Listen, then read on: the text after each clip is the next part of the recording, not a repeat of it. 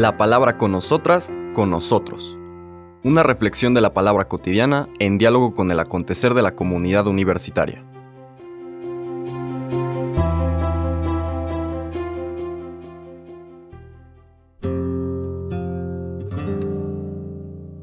Hola, buenos días.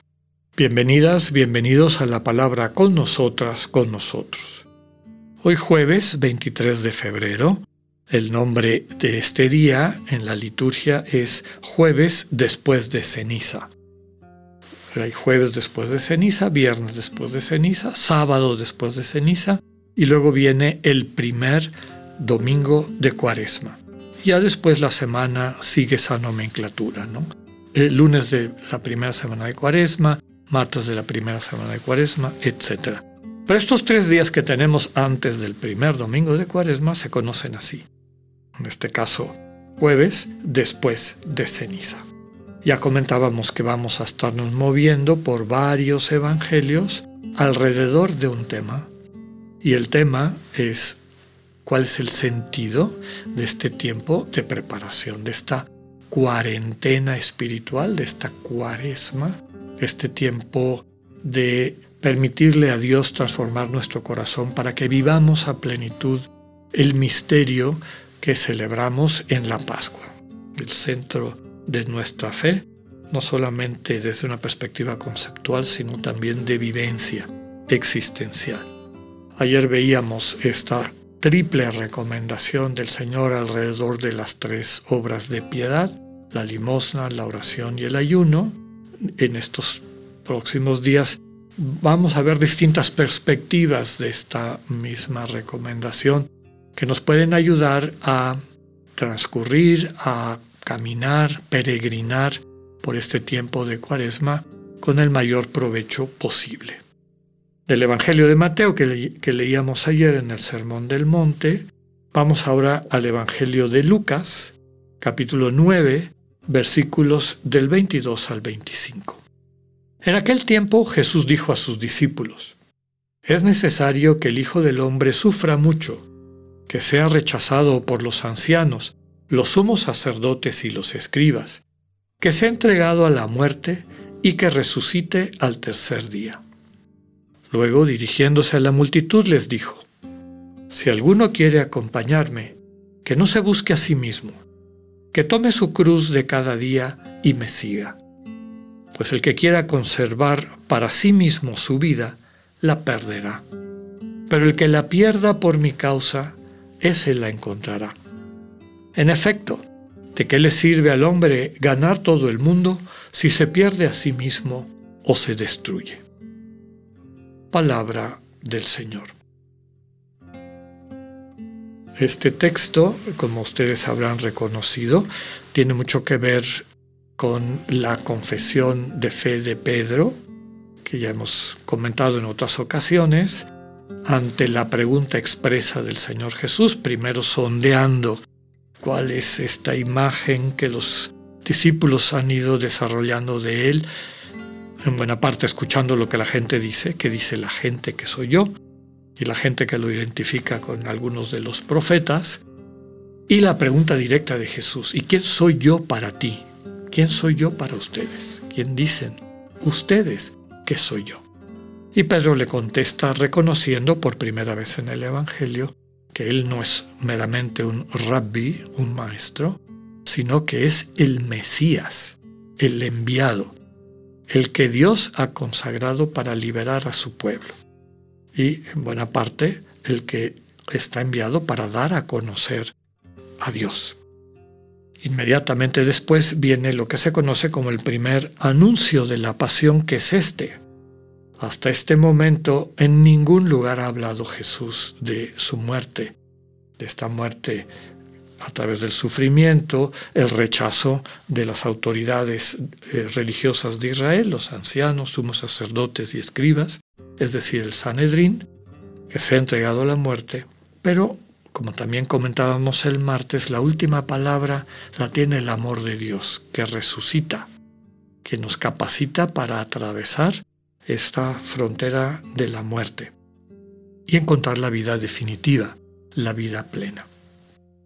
Inmediatamente después, Lucas no tiene este intercambio de Jesús con Pedro, corrigiéndolo. Ya lo hemos comentado, también Pedro no entiende, no entiende. Ok, sí, eres el Mesías, pero ¿cómo que el Mesías va a sufrir y lo van a matar? No es lo que esperábamos. ¿Cómo va a pasar eso, Señor?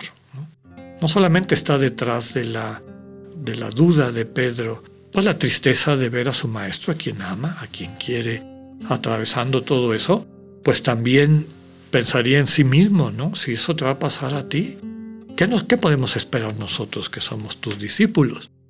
Porque pues también la otra visión estaría presente en su conciencia.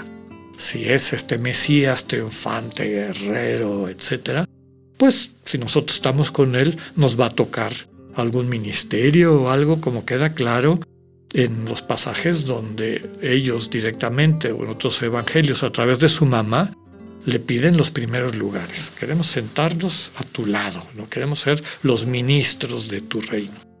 Y el Señor les acaba de decir mi reino, mi manera de salvar, lo que la forma como va a llegar esta promesa de mi Padre es a través de la entrega de mi vida. Y una entrega que está cargada de este sufrimiento. iremos viendo que este sufrimiento no es en sí mismo ningún valor en absoluto, al contrario, sino que asume sobre sí ese sufrimiento que es consecuencia de nuestro pecado, es decir, del egoísmo, para liberarnos de él. Después de que corrige el Señor a Pedro y le dice, yo no te voy a seguir a ti y tus criterios mundanos, eso te convierte en Satanás, te convierte en alguien que falsifica, que, que difama el proyecto de Dios. Ponte atrás de mí, le dice el Señor a Pedro.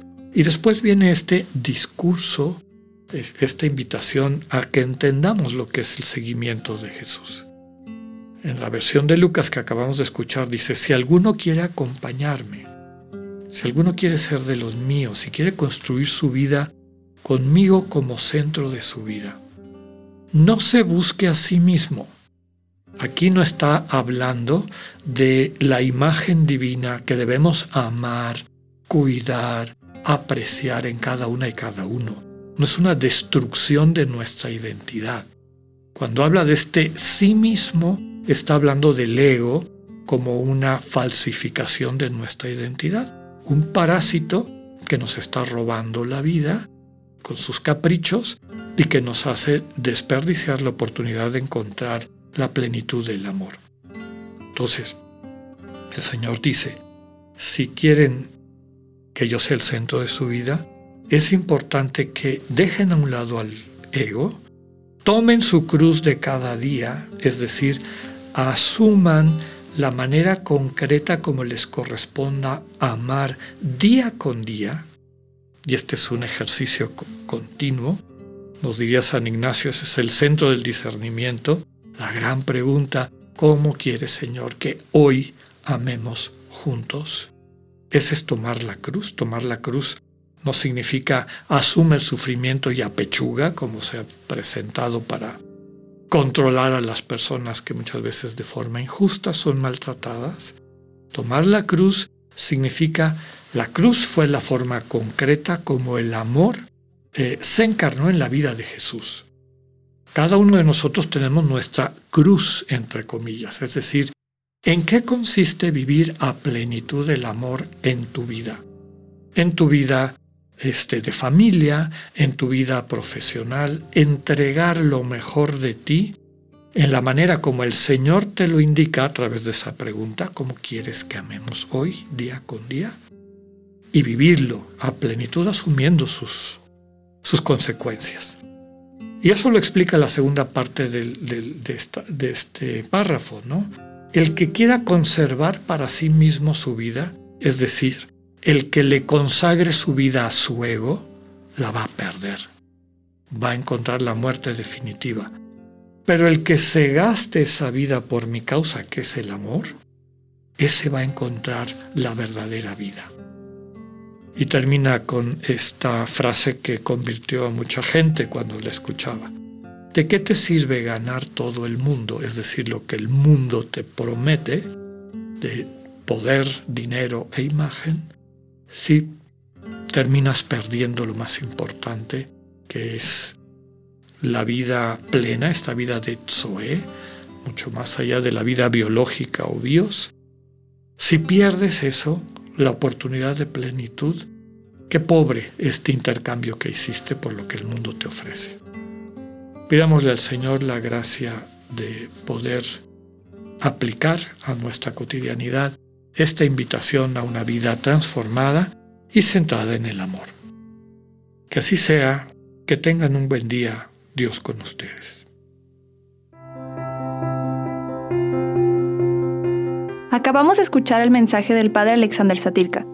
Escúchalo de lunes a viernes a las 8.45 de la mañana por radiveroleón.com o a través de nuestra app gratuita para iOS y Android. Radivero León, no todo está dicho.